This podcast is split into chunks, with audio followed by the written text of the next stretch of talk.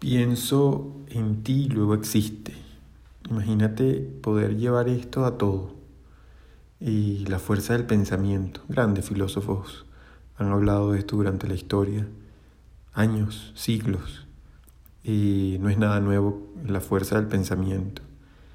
Sin embargo, tomarlo y hacerlo referencia con el tema del dinero es realmente asombroso porque y te vas a dar cuenta que a veces lo ves muy lejano, en el caso de la precariedad e incluso cuando también se tienen grandes cantidades por eh, temas de inversión y de ambición, pensamos que también va a costar más. Sin embargo, es sumamente interesante cuando eh, desde tu pensamiento lo enfocas, lo atraes y lo haces tuyo.